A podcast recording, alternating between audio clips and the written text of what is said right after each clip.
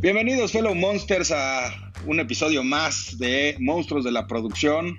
Estamos de regreso después de una pequeña pausa que tuvimos. Eh, y estamos muy contentos de, regresar a las andadas y sobre todo de platicar con alguien increíble que es un monstruo de la producción en este medio. Ella se llama Becky Rosete, mejor conocida como Becky, se llama Rebeca Rosete, mejor conocida como Becky. Ella es dueña de Funky Casting, que es una de las agencias de casting legendarias en este país. Bienvenida, mi Becky, ¿cómo estás? Hola, mi Rafa, muy bien, muchas gracias. Qué bonita presentación. Qué bueno tenerte aquí con nosotros. Eh, Becky es una gran amiga de muchos años. Eh, es, es, una constante muy bonita en este medio porque, porque llevamos tantos años trabajando juntos y, es, es, un placer siempre entrevistar gente gente como tú. Pero pues bueno, vamos a entrarle, vamos a entrarle al ajo, mi Becky. Cuéntanos quién es Becky Rosete y cómo viniste a dar a esto.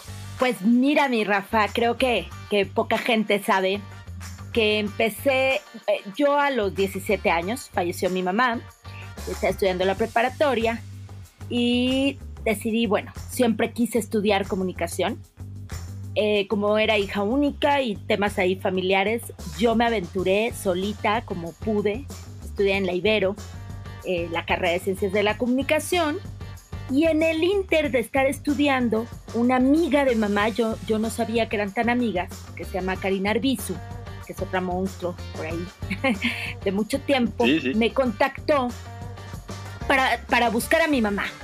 Al final le conté que estaba estudiando comunicación, le conté lo que había pasado con mi mamá y ella me invitó a trabajar con ella.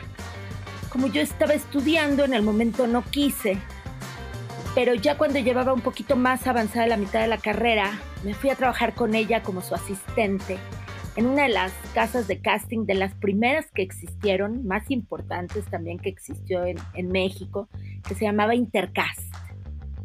Ahí entré a trabajar. No, sí, legendaria. Legendaria con la gran Fabiola Peña, que, de verdad fue una gran maestra. Y estuve estudiando y trabajando a, la par con ellas. Y luego me fui aventurando a entrar a producción. Entré a trabajar a García Bros con Simón y Federico Cárdenas. Nada más. Nada, más, con ellos. Otros dos monstruos. tuve grandes maestros, entonces eh, aprendí, lo que me gustó es que ha sido muy global el aprendizaje, porque de estar en casting pasé un poco a producción y después estuve como segundo asistente de dirección de incluso de Luis Mandoki. Entonces, eh, tiempo después trabajé con Luis de Velasco, como también como asistente de dirección, y ahí decidí, hace ya 23 años, 23 años, sí, poner eh, Funky Casting, poner mi propia casa de casting, porque siempre me apasionó. Algo, algo que me dicen es que cuando yo escucho el perfil de algo que estamos buscando, inmediatamente le pongo cara y puedo decir un nombre al azar, así de me gusta tal actor para ese personaje. Y hay una alta probabilidad que ese actor, si no se quede, quede muy cercano, porque es una habilidad que tengo de que conozco la marca, lo que le puede gustar. Al director normalmente tengo, tengo mucho gusto de conocerlo, de conocer a los directores con los que trabajo. Entonces, eh, ahí empecé a, hacer eh, casting ya por mi cuenta. Y pues, pues aquí, aquí, aquí sigo después de muchísimos años. Fíjate, encontramos una cosa más en común, porque aparte pues, tenemos una amistad muy bonita y todo, pero yo también fui asistente de Luis de Velasco en algún punto. ¿En serio? Sí, claro, yo fui asistente de Luis un par de proyectos, lo conozco muy bien, es un, es un, es un gran director y es un gran profesional. Pero mira qué bonito, bueno, pues ahí, ahí hay, siempre hay cosas eh, que van saliendo, ¿no? En este, en este asunto. Pero cuéntanos, cuéntanos un poco, porque digo, este, este podcast está enfocado mucho, sí, a la gente del medio, pero a la gente y a los chavos que quieren entrarle a esto, ¿no? Entonces, cuéntanos específicamente qué hace una agencia de casting hoy en día. Mira, eh, Rafa, cuando yo empecé en esto, mucho era, como te dije, entender al cliente, entender a tu director, porque los parámetros de belleza en este medio, eh, pues desgraciadamente muchas veces son pigmentócratas, pero tienes que entender a la marca y lo que busca para poder eh, buscar el talento que requiere para un comercial y una marca, conocerlos. Y eso no te hace, siempre he dicho, no es malo ni bueno, es, es, este es nuestro trabajo y así es. Eh, entonces, ¿qué nos toca? Nos toca que cuando nos describen un personaje para cierta campaña publicitaria o incluso para una película o una serie, nos toca encontrar dentro de una gama infinita de actores y modelos que hay en México, lograr hacer un filtro, digamos que somos un filtro para encontrar al personaje idóneo para la campaña o lo que estemos buscando. Conociendo desde el punto de vista desde, vuelvo con el tema, a tu director, qué le parece bello al director, a la marca y poder llegar a ese equilibrio junto con producción para también somos una parte que medi eh, hacemos la mediación del presupuesto, las fechas, y coordinamos todo eso, de encontrar el talento que pueda trabajar en fechas, que lo, que lo pueda hacer, que esté disponible y que tenga las características que necesita nuestra marca y nuestro cliente, nuestro director. ¿no? Okay. Entonces, eh, básicamente eh, eso hago, grabo, ya que me dicen el perfil de, de gente que necesitan, yo hablo con las agencias, bueno, mando un correo electrónico a las agencias de modelos solicitando el talento en un horario específico en mis oficinas. Ahí lo grabamos, se lo entregamos a, nuestro director para depuramos si hay una necesidad de depurar. Se le entrega al director para que ellos a la vez puedan ver que le muestran a la agencia de publicidad y después al cliente. Quiero dejar muy claro que para toda la gente que nos escucha que este es un proceso que todo el mundo cree que es muy sencillo y no lo es. Porque es un proceso de, de, un ir y venir como complicado o tedioso hasta cierto punto, ¿no? Porque estás buscando, como bien dice Becky, y como director lo puedo decir porque hemos trabajado muchas veces juntos, estás buscando un perfil y un, eh, o sea, más allá de un perfil, estás buscando una cara y estás buscando ciertas eh, habilidades, ¿no? Tanto histriónicas o estéticas dentro del personaje, donde tú como director que te entregue, ¿no? Muchas cosas. Este, y esto es un trabajo que se hace en conjunto, en conjunto con la agencia, en, la agencia de publicidad, en conjunto con el cliente, en conjunto con, con Becky en las casas de casting en este caso, ¿no? Y es algo que, que, que, se vuelve muy laborioso. O sea, hemos dado, no sé cuántas vueltas hemos llegado a dar en algún casting, ¿no? O sea, que, de verdad agarras y dices, es que ya te presenté a todos, yo ya tengo al favorito y el cliente nomás no da, ¿no? No te dice, no, es que no me gusta, es que esto no me encanta, es que se ve raro. Sí, te dan, creo que las peores, a veces, las peores explicaciones, ¿no? De, por qué no funciona el actor, cuando tú dices, pues que funciona perfecto, ¿no? Nos pasó en algo que hicimos, no sé si recuerdes, hay veces que pasa de, es que esta chava es perfecta, dicho por el cliente, solo que me gustaría que tenga eh, el cabello chino. O sea, ella, pero búsquenme otra, ella, pero en cabello chino y hay que contestar a veces de, se lo enchinamos. Exacto, no, se los dices, o sea, como director yo se los he dicho varias veces, o sea, es así de, oye, pero se lo podemos enchinar, o sea, o incluso, o sea, llegamos al grado, porque eso es algo que también sucede, ¿no? O sea, de agarrar y decir, oye, hablamos con ella y vemos si se cambia el color del cabello, si está dispuesto un, un, actor hombre, ¿no? A rasurarse, a todo este tipo de cosas, ¿no? Para que realmente caigan, ¿no? En el, en el perfil del personaje, pero porque ve, estás viendo habilidades eh, histriónicas, de actuación, de, de, de tono de voz, de muchas cosas, de muchos factores, ¿no? que te van a hacer la vida más fácil al proyecto. A eso me refiero con llegar a conocer a tu cliente, porque hay clientes que simplemente eh, la gente, pues, insisto, ¿no? los parámetros de belleza o de estética, más las habilidades, como bien dices, Rafa, que tú como director me puedes pedir, encontrar ese balance en una persona no es tan sencillo como la gente puede creer, porque yo puedo creer que soy muy buena actriz, pero tu director la ves y a lo mejor dices, híjole, es que no siento que me dé. Y, y, y son parámetros, volvemos, que pueden llegar a ser muy subjetivos.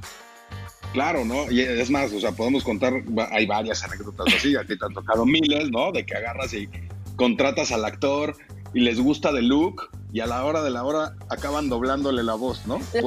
la voz, porque la voz no les gusta, ¿no? Y entonces así, pero, pero ¿cómo? O sea, y, hay, hay campañas importantísimas, digo, ahí, ahí es cuando uno, este, acaba denotando la edad, ¿no? Pero pues para muchos de ustedes les va a hacer sentido, para otros no, pero hay un caso muy, muy, muy sonado que fue en los años 80, 90, que fue la, imagen de Bacardí. Saúl con, con Saúl Lizazo, que es un actor que es, no, no, sé si es chileno o venezolano. argentino. Vaya, no es de aquí, argentino. Y este, y, y Saúl le doblaron la voz y le pusieron una voz acá súper densa. Y todo mundo lo veía y las mujeres decían es que es el hombre perfecto. Y el día que salió en una novela hablando así, con una voz aguda y todo el mundo se le cayó la, pantalla así de, pero ¿qué le pasó, no?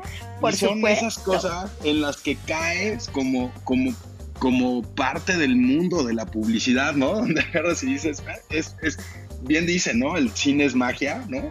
y podemos lograr muchas cosas, pero se, llegan a esos grados, ¿no? Al grado de cambiarle la voz al, actor o al, sí, al actor para que tenga una voz que vaya más a lo con la marca.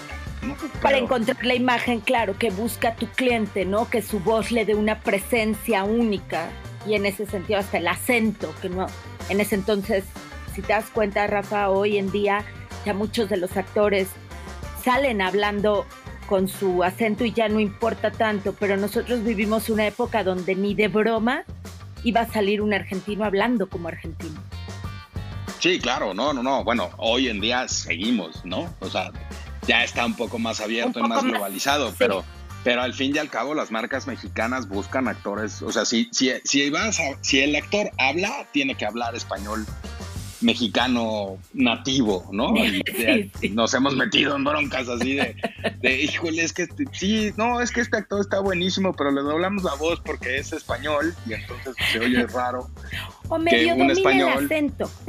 O me, exacto, ese tema de, oye, pero domina el acento así de, híjole. O sea, pues igual, ¿no? Pero este, pero bueno, sí, son todas estas peripecias tan bonitas en las que pasa uno. Pero bueno, cuéntanos, Becky, ¿cómo es tu proceso ¿Cómo es tu proceso de selección? O sea, porque vaya, llevas tantos años en esto que llegas, que, como bien dices, ¿no? Conoces a la marca, conoces al director. Cuando hablas con las agencias, ¿cómo hablas con ellas? ¿Qué pides, no? ¿Pides actores específicos? ¿Cómo es ese proceso? ¿Cómo llevas tú la relación con los actores? ¿Cómo es?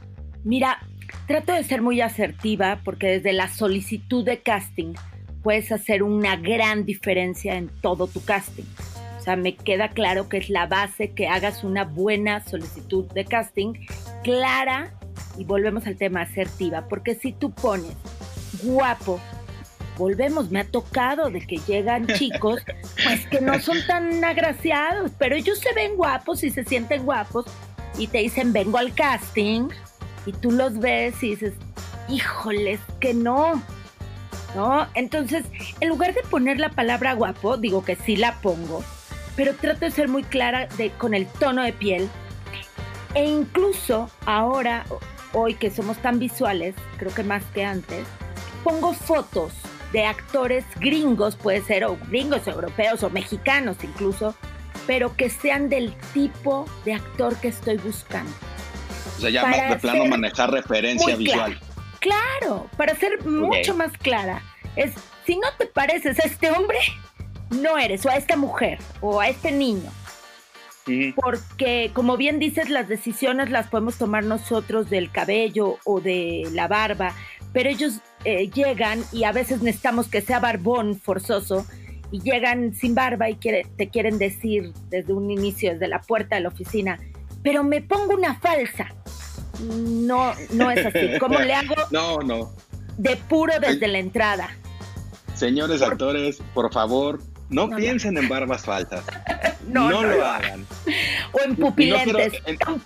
exacto, ni en pupilentes. Y por favor, eh, jamás voy a demeritar el, trabajo a nadie, pero en México es el, tema del maquillaje ya a nivel barbas y estas cosas, ¿no? No está tan rudo como en Estados Unidos. Entonces, no piensen en esas cosas. O sea, no se pongan cosas que no se pueden poner y no vayan a los castings disfrazados o queriendo, digo, cuando son personajes carácter, que es lo que le llamamos nosotros al, a un personaje que tiene que tener un, un, un, eh, un quirk especial, ¿no? O algo así, pues sí vale la pena. Y hay veces que de verdad, y se les agradece mucho a los actores, que de verdad van, van metidos en personaje y se visten y, y, dices, wow, o sea, esas son ganas de, ¿no? Pero a ver, vive aquí, esto, estamos hablando a nivel publicitario, pero cuéntame cómo es buscar un actor o una actriz o un personaje para una película o una serie?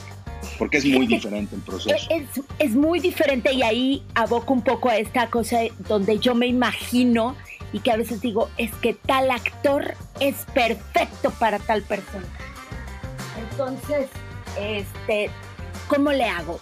Yo solita busco referencias, busco eh, soy muy visual, veo todo tipo de películas, porque cuando me han pedido para algún tipo de proyecto, hago, ahora sí, evoco a estas películas que ya vi para acordarme de qué personaje de el que salió de doctor en tal película funciona perfecto para este personaje, para el sacerdote en este caso, ¿no? O, lo que necesite. Ok, pero perdón, te voy a interrumpir un poquito porque creo que hay, hay un punto importante aquí. Ya hablamos de cómo es un brief de personajes o de casting para comerciales, pero cuéntanos cómo es el de películas. ¿Cómo es el de ah. película o el de serie? Porque es también es muy diferente. Pues fíjate, Rafa, que aquí es donde volvemos al tema de conocer a tu director. En particular tengo dos casos muy ahorita que me vienen. Uno es de película, que trabajé con Michelle Franco para la película Después de Lucía. El buen amigo Michelle. E, en, este caso en particular, Michelle es un hombre que le gusta que le propongas. No te dice, ¿sabes qué? Lo quiero moreno, alto, flaco o gordo. Él te dice, proponme un hombre que pueda ser un abogado. O si ya tiene algún personaje en mente, te dice, necesito al papá de esta niña. ¿Quién creerías tú que sería el papá?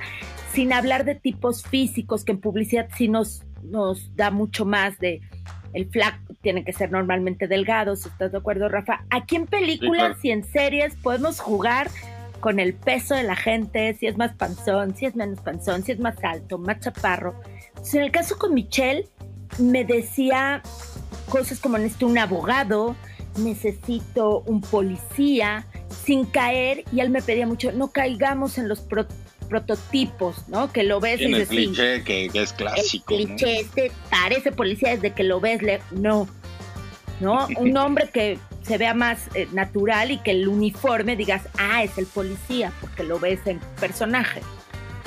Entonces, en el caso específico de esta peli, fue, me, da, me dan el brief del personaje, incluso puede ser de sus características psicológicas que se agradece, como bien dices, a los actores que cuando lo leen y llegan en personaje, si ven que es un hombre muy atormentado, probablemente llega y hace su casting eh, nervioso o, hasta como tartamudeando. ¿no? Claro. Claro, entran, con características ya psicológicas que, que es mucho más interesante que eso es algo bien bonito que, tiene el, mundo del cine, ¿no? Que, se está tratando ya como de, o por lo menos sabemos directores, yo, me considero uno de ellos, ¿no? Que, que cuando buscas un personaje porque la pieza, aunque sea publicitaria, lo requiere, desarrollas un perfil psicológico del personaje, ¿no? Que es cómo es el personaje más allá del nivel físico, ¿no? Que, que, tiene en la cabeza, si tiene problemas eh, mentales, si tiene un tic, porque, ¿por qué? Porque te va a dar más, ¿no? Pero en las películas es mucho más marcado.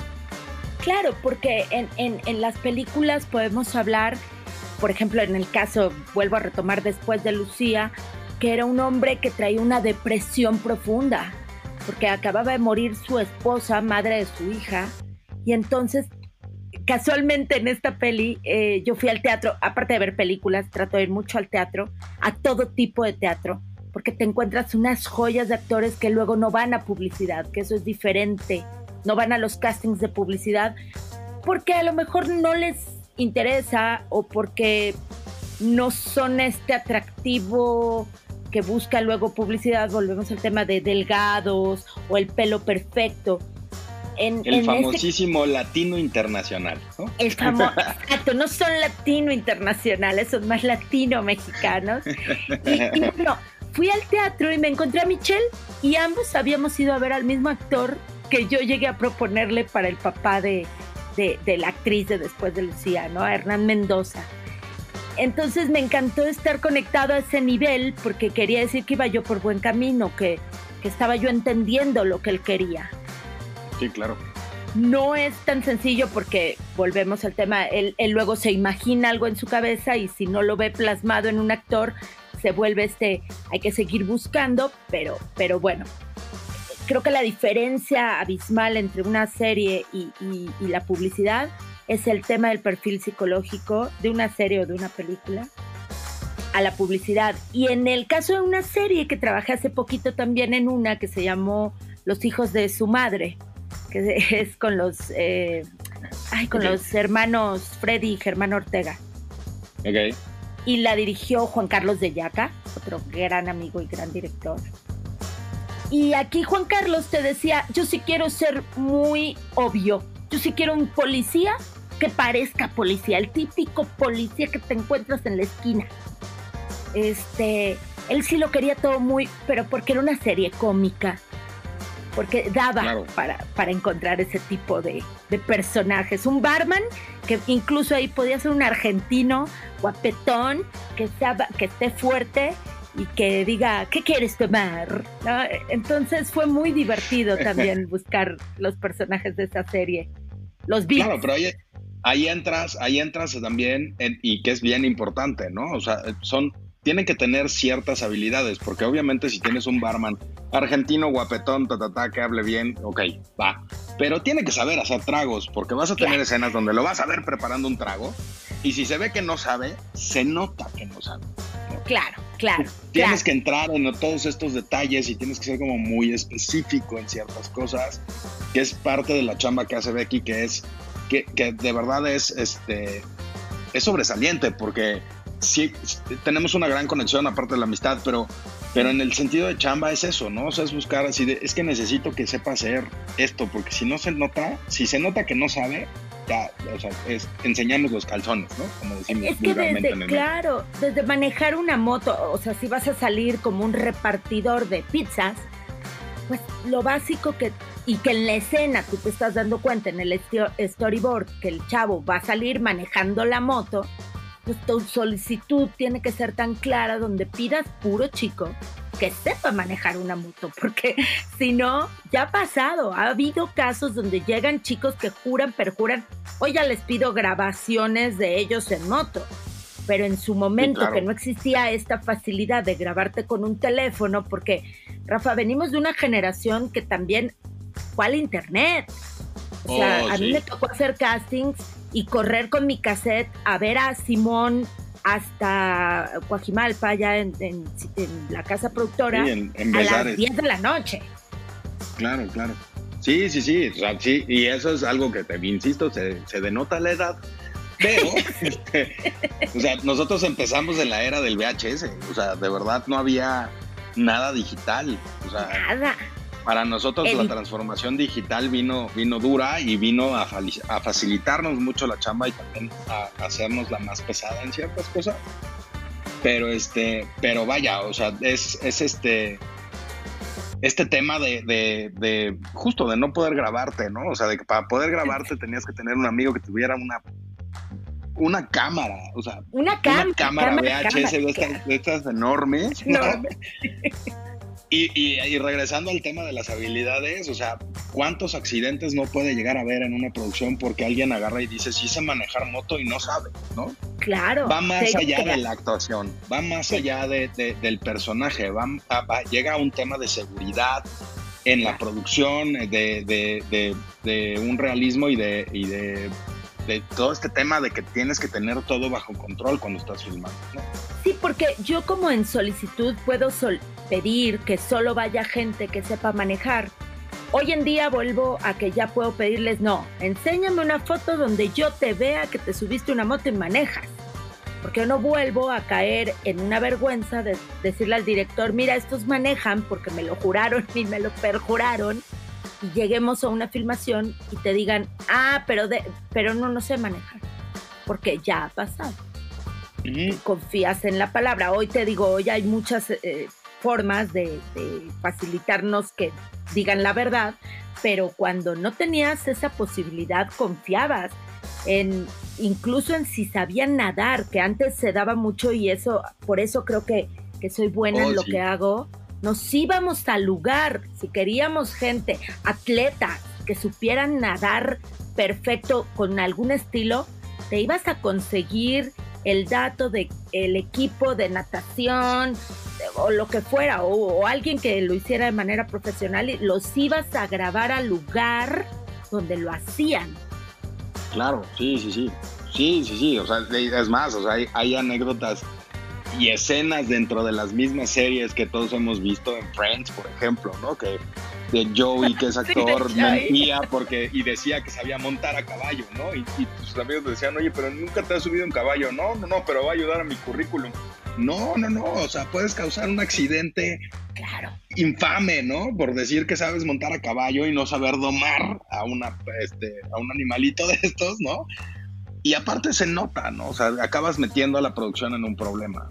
Sí, porque no es lo mismo decir que sé bailar cumbia, que sé bailar salsa, y ya que te grabo haciendo el casting, yo me puedo percatar que no sabes bailar o que bailas con cierto estilo o lo que sea a una habilidad que pueda poner en riesgo tu vida, o sea, tu, seguridad, tu, como bien dices, desde manejar. La tuya y la del crew. claro, y, la responsabilidad de... De, producción de que tiene de cuidarnos a todos, pues va en juego, porque si tú me juras que sabes andar en una moto, pues me quito de menos ese pendiente. O manejar un tráiler. Claro, sí, sí, sí. Entonces, luego, en este medio se llega a pedir skills en la gente que, que, que, de verdad, o sea, si, si, de por sí la gente normal, ¿no? La, gente común, corriente, mis papás, por ejemplo, ¿no? es que no puedo entender cómo te puedes tardar una semana en filmar un comercial de 30 segundos. Claro. Bueno, imagínate que si ese comercial lleva coches y trailers y ta, ta, ta, y tienes un actor que está manejando el trailer, el dude tiene que saber mover un trailer. O sea, no es... Por supuesto. Todo es especializado en este medio, ¿no? Y es, y es algo que se busca en todo momento y desde el casting. Que eso es algo que todo el mundo tiene que tener como muy claro. Y, y que aparte hay una realidad. Si, si tú me dices, bueno, quiero a esta chava que maneje el tráiler, pero la chava definitivamente no, no lo sabe hacer, la honestidad de decirlo no lo sabe, da la posibilidad a producción de que lo resolvamos de otra manera, porque como bien dices, se hace magia. Entonces, si, si está en las posibilidades que lo maneje alguien que sí lo sabe manejar y que se haga la toma de lejos para que no se note que no es la chava y se puede, pero el chiste es para eso existen los stunts, ¿no? Los famosos stunts, claro. Pero el chiste es que confiar en pues en la palabra de las habilidades y en buscar lo que tienen que hacer o lo que tienen que saber este resolver porque si no se vuelve todo un tema. Hasta cocinar pues desde cortar claro. cebolla no tú y yo hemos hecho de las manos pero que la mano sepa cortar el, la cebolla porque a lo mejor yo juro que corto bien la cebolla pero en un comercial todo tiene que ser tan bonito que no es como yo cortando la cebolla en mi cocina claro no con dedo de por medio. claro, con sangre involucrada. Exacto. Pues sí, así es esto del, del casting. Sí, esas son las diferencias, creo yo, más importantes que le veo entre una serie, una peli y, en publicidad. Ok. Ahora vamos a entrar un poco al tema, me voy a regresar un poco al tema publicitario, ¿no? Porque el tema películas también es diferente, pero ¿Cuáles son las dificultades que llegas a sortear en lo que nosotros conocemos como las juntas de preproducción y producción? Porque ese es otro tema tan bonito en este medio. Pues ahorita que hablábamos del proceso del casting, donde yo te digo que los grabo, te los envío, se los envío a los directores y tú como director o cualquier otro hace una depuración para que lleguemos a esta junta famosa de pre-pro eh, me ha tocado, eh, en algún momento me tocó con, marcas como Marinela, que, son niños, adolescentes los que nos toca trabajar. Íbamos muy contentos el director y yo con el casting que traíamos. Estábamos convencidos que teníamos a los chavitos más padres en ese momento para grabar nuestro comercial, para filmarlo. Y llegando a la junta, una de las, de las cosas que te encuentras es que el creativo volvemos a lo que tiene plasmado en su mente, pues a lo mejor es una niña rusa o una chica sueca. Entonces llegas y ven tu casting, el famoso latino internacional, que tendremos tal vez que explicar a, la gente que Ahorita lo explicamos, porque sí vale la eh, pena hacerlo. Con, el famoso latino internacional y, y entonces me he encontrado creativos que dicen, eso no es lo que yo pedí. Y tú le dices, pero ¿cómo? A ver, una chica delgada, linda, simpática, bonita sonrisa, dientes completos, este, bonita mirada y la tenemos ahí, pero él se imaginaba a alguien, insisto, o argentina o sueco. Y no ni siquiera por el tono de, cabello, porque eso sí lo tenemos luego muy claro, sino que él se lo imaginó así. No, él o ella. Normalmente creo que son creativos. Me tocaba más. Bendita imaginación. Sí, sí, ¿no? O, hablando ahorita de este comercial en particular, que salimos así con el ánimo en el suelo, porque el creativo decía que ninguna niña de las que llevamos era una niña bonita. Así. Y, me acuerdo de, de, que entre ellos de la agencia de publicidad discutían de, a ver, habemos 25 personas en esta junta, de las cuales 24 creemos que cualquiera de estas niñas funciona, menos tú y el creativo ahí tiene un peso muy fuerte y si no le gustan, no le gustan y hay que seguirle buscando porque, pues, porque mientras hay tiempo, hay que seguir buscando. A veces contra el tiempo, Rafa, tú y yo lo sabemos. Claro, claro, claro. No, a mí me ha tocado igual, o sea, así de proyectos en los que agarran y te dicen, no me gusta ninguno, busquen más. Así de, oye, pero filmamos pasado mañana. Pues busquen más porque no me gusta. Sí, su pero, pero cumple todo. Exacto. Claro, claro, claro. Entras ya en un tema de, como de, imposición, ¿no? De que pues ya ellos no se lo imaginaron así y por modo, y tú como director estás tranquilo y el y todo mundo está tranquilo, pero pues, si el cliente dice no me gusta, el cliente, la agencia dice no me gusta, se vuelve todo un tema. Sí, me, he topado con ese tipo de problemas en preproducción que es el que no les guste porque simplemente no les guste sin mayor explicación. Como pues, para mí no es bonita y aunque a todos los demás les parezca bonita, para mí no, o bonita, o bonito, o guapo. Me he tocado eh, trabajar con proyectos que te piden un tipo de talento. Por ejemplo, yo que volvemos al que conozco, creo que conozco muchas marcas o el tipo de gente que le gustan y tu director, en este caso me tocó del que estoy hablando, me pidió otro tipo de gente y cada vez que yo le mandaba talento me decía, no, busco más, que sean más gorditos, más reales, más mexicanos.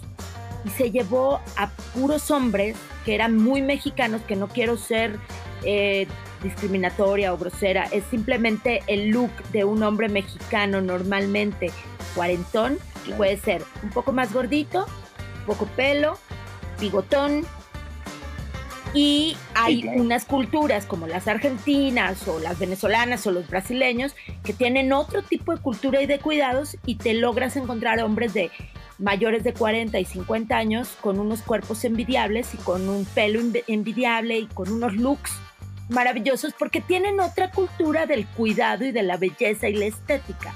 No es discriminar a nadie, no, no, no, no, no. Y aquí creo, creo que podemos, sí, sí me gustaría hacer el paréntesis porque hay que dejar muy claro, ¿no? Que el medio publicitario tiene sus, sus lineamientos y cada marca tiene sus lineamientos. Entonces, no es un tema discriminatorio, es un tema de... En el medio lo conocemos como el tema aspiracional. ¿no? Y aquí es donde quiero entrar y dar pie a que nos ayudes a definir qué es el tipo latino internacional, que desde mi punto de vista y mi experiencia en estos 20 años que llevo en esto, viene de marcas grandes mexicanas, ¿no? Voy a ser este, específico con una de las más famosas de panes y estas cosas, ¿no? Sí. ¿Qué es el latino internacional para los clientes y para las marcas mexicanas? Mira, es una persona, ya sea hombre o mujer, que tenga las características físicas donde pueda ser desde mexicano, italiano, brasileño, argentino, que pueda ser de muchos lugares a la vez. Y las características físicas son tez blanca, de blanca piñonada, pero poquito, eh, cabello castaño a oscuro, eh, muy delgados, o sea, delgados no flacos mal, gente eh, de buen físico. La publicidad no nos da para que ah, salga gente eh, con un poquito de, sobrepeso, porque así es, porque la cámara no ayuda cuando tiene sobrepeso. Y los defectos salen así como a borbotones. Entonces, el latino internacional es delgado, tez blanca, cabello castaño, dientes perfectos, tu piel tiene que estar independientemente de la tez, en muy, buen, este, en muy buenas condiciones. Eh, y ojos color de, de miel a oscuro. Pero ese es el prototipo un latino internacional. Y así es como nos rige la publicidad en el caso. Nada más. Básicamente, hay veces, hay, veces, exacto, ¿no? Y, y, es muy chistoso porque nos han tocado proyectos en los que nos dicen, no, es que queremos gente real pero y les llevas gente real, ¿no? Y te dicen, no. Y entonces recurres al latino internacional y te dicen, ándale, ahora sí. ¿No? entonces, eh, volvemos al tema de conocer a la marca porque es gente real, ¿de dónde? Porque no es lo mismo. De Escandinavia. Eh, no, e incluso aquí en México, es que México es un país que tiene una gama de posibilidades que hoy lo hablaba yo mucho de, hay tantas realidades independientemente de situaciones económicas, situaciones de vida, de familia. De verdad no entramos en un parámetro eh, donde todos los que estamos en cierto tipo de vida podemos eh, este, embonar. O sea, eh, hay miles de gamas y en lo físico más. Entonces tú te vas al metro y pues en el metro desgraciadamente el tipo de gente que utiliza el transporte público en México es como esta famosa gente real, pues es la gente que ves todos los días, moviéndose en, el transporte, moviéndose en las calles, caminando, pero a lo mejor te vas a Polanco, a Santa Fe, a Pedregal, las mismas plazas comerciales, este, donde, donde va, que también es gente real, es gente que no se dedica a esto, son constructores, abogados, pero tienen otro tipo eh, físico Claro, no, y vaya, geográficamente, más allá de la Ciudad de México, ¿no? O sea, en el norte del país, el, tipo físico es completamente diferente. En el sureste del país es completamente diferente. Incluso dentro de las, hay zonas dentro de los estados donde hay este, una gran influencia en cuanto a raza de alemanes, de italianos.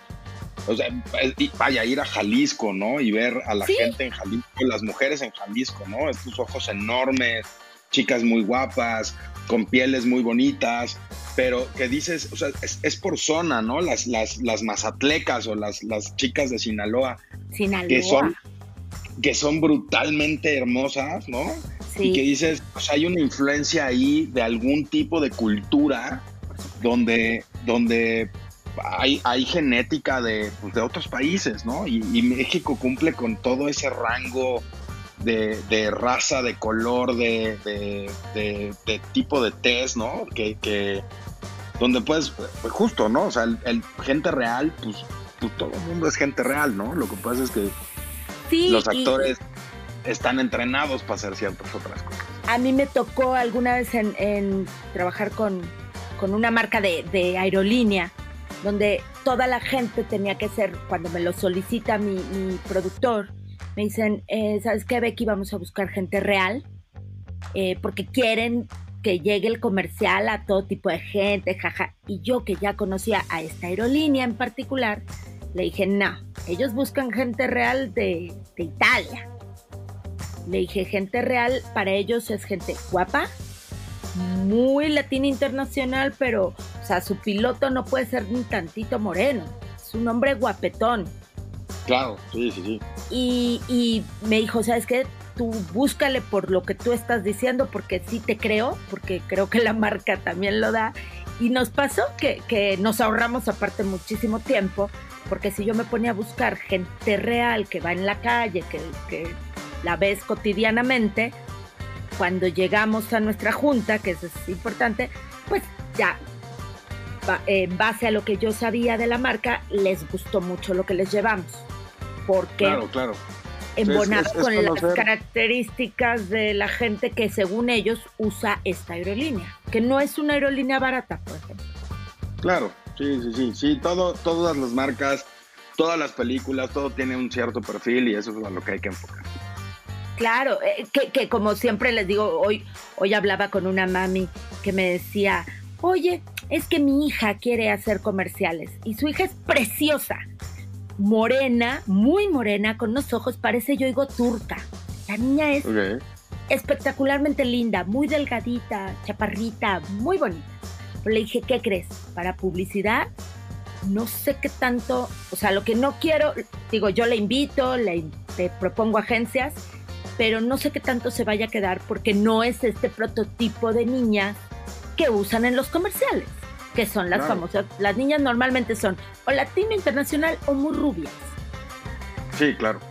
porque aquí en México el tema aspiracional tiene que ver con un tema, lo acabas de decir Rafa, de tono de piel, porque para ellos probablemente la gente europea es como esa aspiración a tener más o o ser más guapos. O aquí en México simplemente hay mucha gente que cree que tener pelo rubio es igual a ser muy bonita. Y si lo tienes castaño o negro, no eres bonita.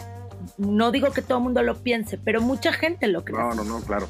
Sí, claro, sí, sí, sí. No, bueno, y hay, hay de todo, ¿no? O sea, los comerciales de, de productos para el cabello han usado todos los tipos de colores porque también venden productos para ese tipo de colores, ¿no? Claro. Pero bueno, sí son estas, son estas cosas tan bonitas que tiene este medio. Voy a cambiar un poquito el tema, mi Becky, porque ya llevamos un ratito platicando y está buenísima la plática. Pero quiero entrar un poco al detalle, porque tienes otra faceta que es bien interesante y que también me encantaría que platicáramos un poco de que es el tema de Baby Wrangler. ¿Qué es una Baby Wrangler? Cuéntale a la gente, ¿no? Yo lo tengo muy claro, pero quiero que nos cuentes tú. ¿Qué hace una Baby Wrangler? Mira, una Baby Wrangler, cuando, cuando ves un comercial o una serie o una película y ves que sale un bebé. Eh, ah, ¿De qué edad a qué edad va el Baby Wrangler? Vamos desde recién nacidos hasta, yo lo pongo hasta los 10, 12 años porque, porque ahí tal cual, ya, lo, ya, ya solitos se entienden indicaciones y todo. Ahí se vuelve otra cosa que se llama Kids Coach. Pero bueno, Baby Wrangler, o sea, en, un comercial, porque volvemos, el tema es muy pesado, lo acabas de decir, para ver 30 segundos tenemos que trabajar muchas horas. Entonces yo me dedico a eh, trabajar con los niños desde, insisto, desde bebés hasta lo, normalmente, perdón, dije hasta los 10, 12, pero yo creo que hasta los 8, eh, para ayudar a sacarles todo su potencial y que el director logre la expresión, la actitud o, lo, o la acción que necesita realizar con los, con los niños. Hablo, hablo desde bebés recién nacidos, porque aunque parezca, ay, pues un bebé recién nacido, ¿qué hace? Duerme, come y hace sus necesidades. Eh, pero yo estoy ayudando a coordinar su horario precisamente de que está dormido, o a lo mejor va a haber una escena donde aparece como que lo está amamantando, pero una actriz. Tocar esos temas con las mamás, unos temas de seguridad desde la temperatura del lugar donde estemos, porque podemos estar grabando en exteriores, con fríos o con calores muy grandes. Yo me encargo de cuidar y regular que los bebés estén en condiciones apropiadas, pero aparte, para que en el set logremos lo que nuestro director está buscando. Ok. Ok. Me, me ha tocado, este, bueno, eso es básicamente lo que hace un baby runner, pero, pero a lo que voy es que me ha tocado que creen que porque estás tuya el niño lo va a hacer, este, ya por ende, ¿no? Como que ya está aquí la baby wrangler, ella, ella lo va a lograr, pero eh, hay veces que tengo que llegar a conciliar tiempos, porque si un bebé tiene sueño, pues por más que, que quieras, el bebé se va a dormir. Y por más que a lo mejor tiene que estar despierto, pues llego, es, es toda esa es la labor, es desde crear que, que hagan lo que tienen que hacer, estén en condiciones adecuadas y, eh, y, bueno, y hasta asesorar a los directores a veces de cómo hay que hacer ciertas escenas para que se logren como quieren que salgan. Sí, claro. Digo, ahí en experiencia personal, a mí me ha tocado comerciales donde de verdad eh, los clientes creen que los niños pueden ejecutar acciones que son hasta físicamente imposibles para un niño, ¿no? Y entonces ahí entra el trabajo de la Baby Wrangler junto con el director y junto con el resto del crew, porque hay veces que, y es, y es normal, ¿no? O sea, un niño agarra y dice, pues yo no quiero jugar o yo no quiero hacerle así, ¿no? Y no puedes agarrar y decir, este, eh, cambien al niño, ¿no? Ya llevas filmada la mitad del comercial, o sea, entonces entras en un tema de, de convencer al niño, de meterlo en humor, de empezar a poner música y estas cosas como para tratar de convencerlo, pero, pero hay veces que de verdad piden, o sea, se piden cosas que son humanamente no posibles para un ser tan pequeño, ¿no? Es que por otro lado, ¿sabes qué? Es también explicarles a los niños, que esa es otra labor, a los niños más pequeños sobre todo, pues a lo mejor van a realizar una acción desde correr, brincar, comerse una, este, una rebanada de, algo, que, de pizza, de lo que sea que tengan que hacer, pero lo que tal vez la gente que nos escucha tiene que entender es que lo repetimos muchas veces, porque a veces puede ser un error de la cámara, un error de una luz, un error de foco, un error eh, que no tiene nada que ver con el actor. Y yo tengo que explicarles a los niños por qué la repetimos tantas veces, porque a veces me ha tocado que dicen los niños, ya, o sea, ¿por qué ya lo hice 20 veces bien? Ya me comí 20, 20 mordidas de pizza. Sí. Entonces, o, niños que se me deprimen porque creen que lo están haciendo mal y su autoestima está tan afectada que, que en lugar de, de decir, ay, no es mi culpa, porque aparte no lo entienden, es otra, otra, otra. Y, y, los niños se cansan mucho más rápido como adulto. Dices, órale, pues ya me renté, soy actor, soy modelo, lo hago. Como niño, claro. tu moral es bien chiquita, ¿sabes qué? yo ya lo hice, lo hice bien y se equivocó tu camarógrafo. No es mi problema. Entonces, jugar con ellos. Claro. Y mamá, si estás oyendo, por eso nos tardamos tanto filmando 30 segundos, porque hay que repetirlo muchas veces. No estamos, no estamos cotorreando, en serio es estresante estar en el set. Sí, claro. Sí, sí, Entonces, sí. Pues de mi labor es esa, es, es jugar con los niños, incluso entenderlos a veces hasta de psicóloga, terminas haciéndolo porque te das cuenta de niños que eh, mucha gente los cree odiosos, pero en realidad son niños no atendidos. Entonces cuando yo me doy cuenta, en lugar de entrar en un conflicto con ellos, juego más, porque si el cliente ya lo eligió, yo no le puedo decir, ah, tu niño no sirve, no, no me quiere hacer caso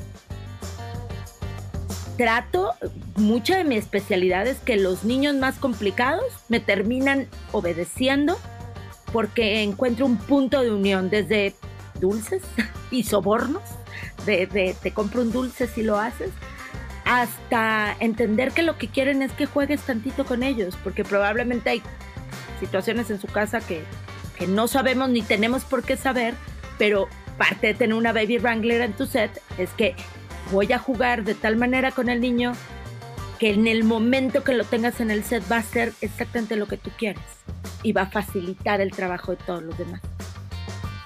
Pues sí, mi Becky, así es esto del Baby Wrangler entonces, todo un tema también dentro del medio, dentro del mundo del cine publicitario, de las series. Ahora, cuéntame rapidísimo, ¿cómo es trabajar de Baby Wrangler dentro de una serie? Porque vaya, un comercial promedio, ¿no? Lo filmas en un día, a lo mejor dos días, ¿no? Pero una serie que lleva semanas de trabajo, ¿cómo es trabajar con un niño en ese sentido? Fíjate, eh, Rafa, que la última serie en la que participé, que se llama Lorenza, eh, tenía yo un niño de un año y medio. Y como bien dices, es diferente porque pues todos los días me tiene que ver.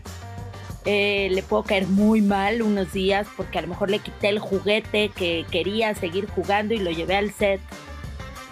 Pero se vuelve una relación bien bonita porque independientemente que es complicado, cuando vas logrando todas estas situaciones, desde que el niño empatice con la actriz, porque también parte de mi chamba antes de arrancar una serie es al menos unos tres días, o si se puede una semana, convivir la actriz con el bebé. Eh, en mi caso fue, fue una actriz que grita mucho su personaje y el niño se espantaba en un principio pues logramos convivir para que en el set el niño se riera con la actriz y no le diera miedo.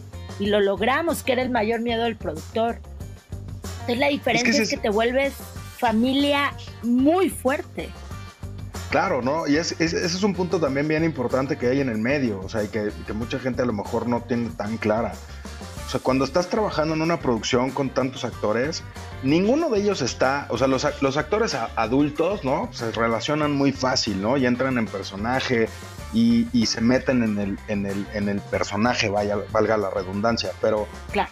pero un niño está haciendo el papel de un, del hijo de alguien que no es su papá, que no es su mamá y que tiene que comportarse como si ellos realmente lo fueran. Entonces todo es, todo un reto lograr esto, ¿no? Fíjate que, que esta serie que hice fue la primera que hice en una empresa que ha hecho novelas por mucho tiempo y jamás habían utilizado una Baby Wrangler como tal. Y ahora me dediqué a buscar en telenovelas viejas pedacitos donde ya sabes la actriz está diciendo hijito y el niño está gritando para otro lado mamá pero él le está hablando a su mamá de verdad. Y, se ve lo más poco real que me queda claro que en esa época seguro no importaba o la gente no era algo que le prestara atención. Pero una Baby Wrangler logra que el niño le diga mamá a la actriz y que sientas que tienen un vínculo, probablemente no tan fuerte, pero un vínculo de cariño, donde se conocen y, hay confianza. Y ahí entra también, y esa es otra parte del casting que va, más hacia la parte de casting y no tanto hacia el tema del Baby Wrangler, ¿no? Pero la capacidad que tenga el actor o la actriz de improvisar con el niño que no es su hijo y que si se pone a llorar se sienta natural, ¿no? Que no, no ponga cara de esta cosa está llorando y qué hago con ella y lo aviente como granada, ¿no? Bueno, la última serie que estaba haciendo, nuestra actriz en la vida había cargado un bebé, al menos no por tanto tiempo, como decía tal vez al hijo de mi amiga de, ay, qué bonito está, toma. Y aquí tenía que aparentar lo que acabas de decir. Lo cargaba como si fuera su hijo y lo cargaba volviendo a tomar tu, tu comparativo de Friends. Hay una escena donde Rachel lo toma como si fuera un balón de claro, Sí. ¿Qué es esto? Así nos tocó en la serie. Entonces le tuve que dar clases desde cómo ser mamá. Cómo cargar a un niño, que es súper importante. Cómo darle la mamila, cómo si la bebé, bien dices, que la capacidad de la actriz de, si la bebé está incómoda y no quiere estar media acostadita, la levantar ahora un poco, darle ese tipo de tips para que en el desarrollo de la escena, que muchas veces son largas, pueda manejar al bebé sin que el bebé caiga en en, un llanto este, terrible. Desenfrenado y que tengas que parar la producción y, darle gotitas de pasiflora. pues de tratarle de relajar, que entre más tiempo lo dejes histérico, menos se relaja. Entonces, ahí juega mucho eh, la confianza que te tiene un director en que las cosas van a surgir como tú quieres, como ellos quieren que surjan con las lo que la experiencia de ser baby wrangler te da.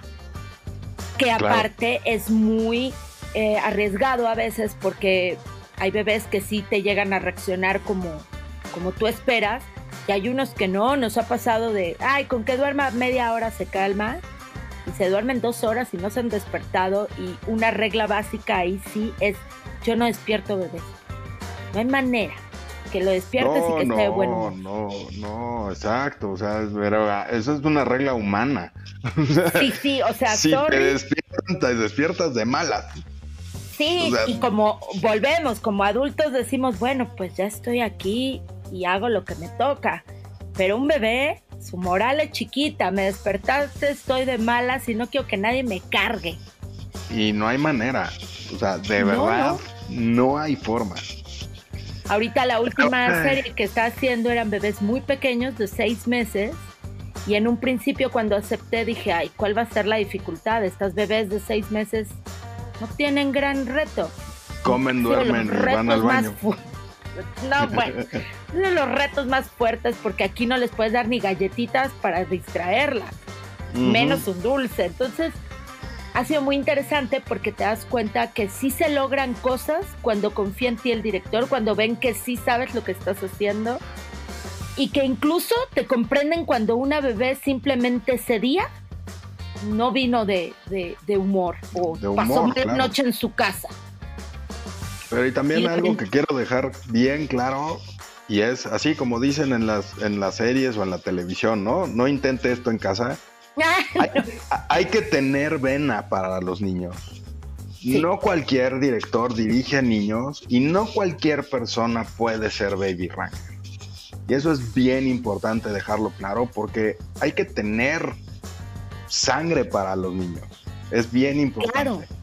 Y, literal tener conocimiento básico. No hablo de que seas o no mamá, pero creo que en mi caso sí ayuda el, el que, fui, el que soy mamá eh, porque desde saber que el llanto es de, este llanto es de hambre, este llanto es de sueño, y, se vuelve delicado porque no les, saber que no les puedes dar, que no permitir que se vayan a ahogar con nada o intoxicar, o, o sea, es delicado, ¿no? Como bien dices, no cualquiera puede ser baby wrangler.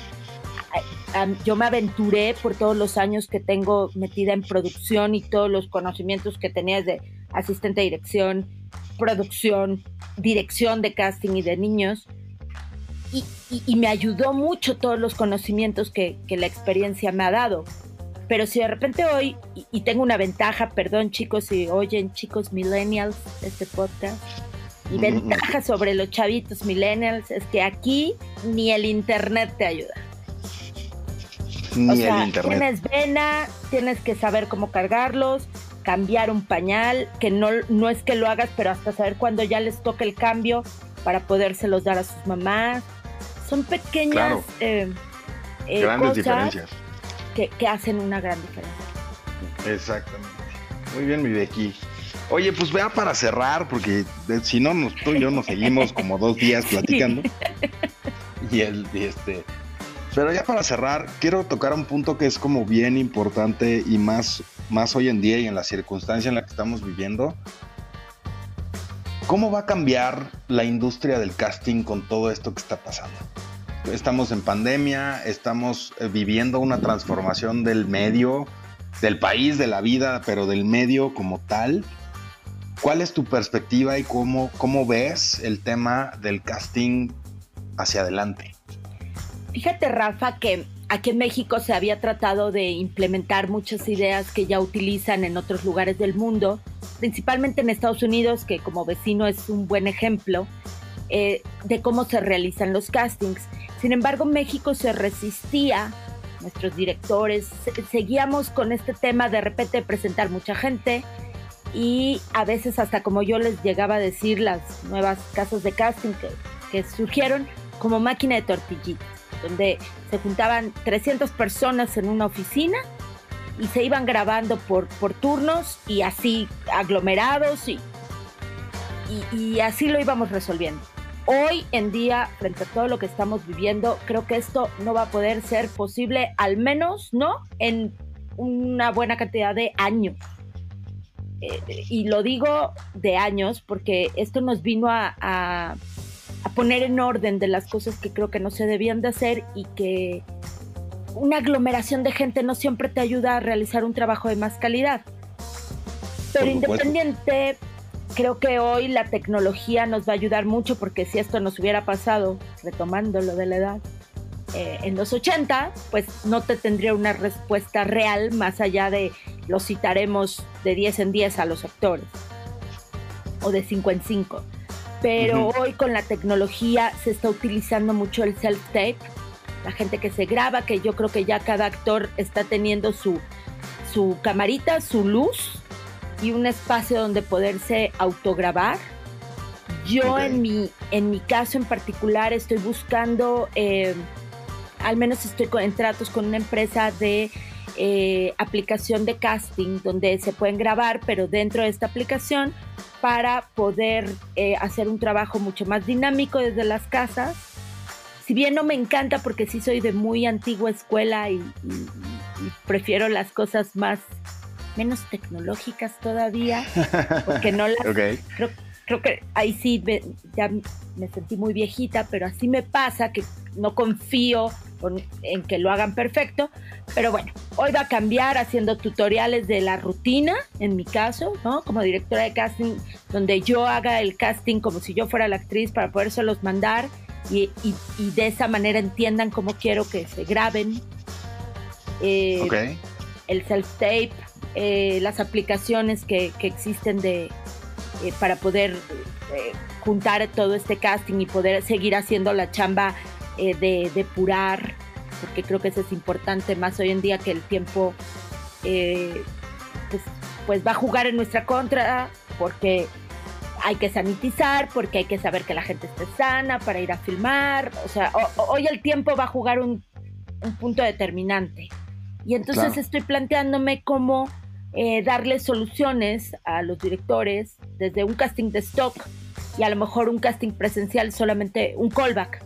Que el callback, ya sabes, es la preselección de gente que le gusta al director para grabarlos otra vez ya en ciertas rutinas dirección, a lo mejor un callback a larga distancia donde tú puedas dirigirlos desde un Zoom. Porque el contacto humano se va a ver muy afectado.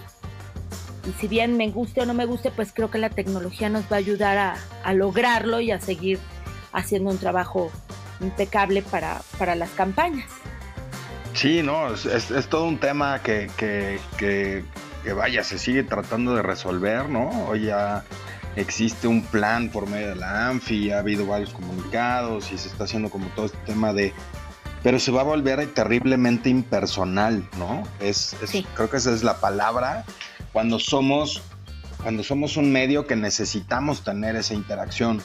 Entonces es, adaptarnos a esta nueva a esta nueva manera de trabajo, ¿no? Y este, y sí, creo que, creo que vaya, o sea, el, que te estés apoyando en estas, en estas aplicaciones como de casting a distancia y pues bueno, pues entrarle como todos, ¿no? Al tema, al tema tecnológico que es que es súper importante hoy en día porque vaya, es, es, es, la tecnología es ese punto que nos va a acercar hoy más que nunca. ¿No? Y que va a ser eh, posible que nosotros podamos seguir haciendo nuestro trabajo. Hoy lo está haciendo. Vaya, en este mismo instante. O sea, tú estás en tu casa, yo estoy en mi casa, estamos grabando este bonito podcast para que todos nos escuchen por medio de tecnología, ¿no? Que es, que es algo, que es una herramienta increíble, ¿no? Que, que dentro de todo este tema que, que, mencionaba yo, que a lo mejor no es el, el, término idóneo, pero pues es, de alguna manera es así, ¿no? Impersonal, lo vuelve muy personal porque estamos teniendo una plática deliciosa cada quien en su casa, en su, en su espacio, y este, y así va a ser. Eh, como bien dices, ¿no? Como por mucho tiempo más y vamos a tener que acostumbrarnos a esta nueva manera de trabajar para lograr con esa bonita magia del cine que se note el, trabajo interpersonal en imagen, ¿no? Que es, es, a lo que nos dedicamos. Claro, nos toca, o sea, tú como director que te toca acercarte a los actores y darles referencias, muchas veces pues esta cercanía, ese trato eh, físico, en persona, eh, es, tan necesario para poderte eh, tú poderle transmitir a la persona lo que quieres que se vea en, pantalla. Pero hoy pues nos vamos a apoyar, volvemos lo que acabas de decir, de la tecnología, de en, ya en los sets, como, como dijiste, la Anfi eh, tiene como muchas, muchas ideas que, creo que se van a ir modificando conforme vayamos llevándolas a cabo. Claro, sí, sí, sí. y conforme vaya pasando el tiempo y eh, la pandemia nos vaya liberando de muchas cosas, vaya saliendo la vacuna, todo este, todo este tipo de temas, ¿no? Pero... Sí, se resuelvan las dudas, que, ¿no? Que si el aire, que no en el aire, que si la ropa, que no en la ropa, que cosas que, que son hoy, hoy como siempre digo, pues es lógico que no entendamos mucho porque nadie entiende mucho porque es un virus nuevo. Se acabó. ¿No? Sí, claro, ¿no? Y es, eh, y es, un mundo nuevo, o sea, al final el mundo está cambiando alrededor de todo esto, estamos viviendo un momento histórico, ¿no? Y, es, y es adaptarse, adaptarse a morir y lo único que no podemos permitir es, es morir, ¿no? Entonces vamos a seguir chambeando y vamos a seguir haciendo esto que nos encanta y que es que es la vida para nosotros, ¿no? Y este. Y, vamos para adelante como siempre. Y bueno, pues para cerrar, ¿no? Y porque siempre, como, como siempre en, Monstruos de la Producción, este, pues el tema es que, la gente te conozca, que sepa quién eres, ya sabes, ya nos contaste tu historia. Cuéntanos dónde te pueden encontrar, cuáles son las redes sociales donde te pueden contactar eh, para cualquier tipo de casting, para el tema de Baby Wrangler Cuéntanos dónde te pueden encontrar. Ok, mis redes en Facebook me encuentran como Rebeca Rosete. Más que el nombre de la empresa, ya, ya me volvió más mi nombre una marca. Entonces, Rebeca Rosete en Facebook. En Twitter estoy como RBK Rosete. En Instagram, Rebeca Rosete. Eh, y bueno, ahí, ahí estoy eh, de repente publicando un poco de mi trabajo y de de cuestiones de lo que necesito como en casting o imágenes de lo que se hace en Baby Wrangler y ahí me pueden encontrar. Perfecto, mi Becky. Pues ya saben, un monstruo de la producción más, búsquenla, de verdad. ¿Qué puedo yo decir? Es, un, siempre es un placer y es un honor trabajar con gente increíble en este medio. llevo, eh, insisto, se sigue denotando la edad, pero llevo 20 años en esto y créanme que he conocido a muchísima gente a lo largo de estos 20 años y, gente tan bonita como Becky, poca en el medio, gente honesta, gente que, trabaja en conjunto, que trabaja en equipo y que se vuelve un amigo más allá de, un colaborador. De verdad hay poca en el medio. Es un medio cerrado, casi todos somos como conocidos amigos, pero amigos entrañables pocos y Becky es una de ellas. Búsquenla, trabajen con ella, conozcan su trabajo, de verdad, se los juro, no se van a arrepentir. Mi Becky, de verdad, mil, mil gracias por, por, acceder a hacer este bonito podcast con nosotros. Este, gracias por, gracias por ser mi amiga, gracias por ser una gran profesional y poder trabajar juntos. Y este, y bueno, pues, gracias de verdad. ¿Qué más te digo? gracias por invitarme, gracias, sabes perfectamente que, el cariño y, la admiración es, es, completamente mutua, que es una delicia trabajar contigo eh, y gente, gente como tú, poquita. te agradezco infinito. Este, pues sí, amigos, este, muchas gracias de verdad por, por escucharnos. Este, los, por favor, compartan este podcast. Saben que nos pueden escuchar en todas las diferentes plataformas, en Apple Podcast, en Spotify, en Google Podcast, en todas las plataformas, en Podbean. Este, búsquenos, compartan este, compartan este podcast. Eh, como siempre saben que nos pueden encontrar en las redes sociales, como en Facebook como Happy Monster MX, en Instagram como happy.monstermx búsquenos y este, de verdad muchísimas gracias por escucharnos. Nos vemos el próximo episodio de Monstruos de la Producción. Yo soy Rafa Delgado el Turco y nos vemos la que sigue.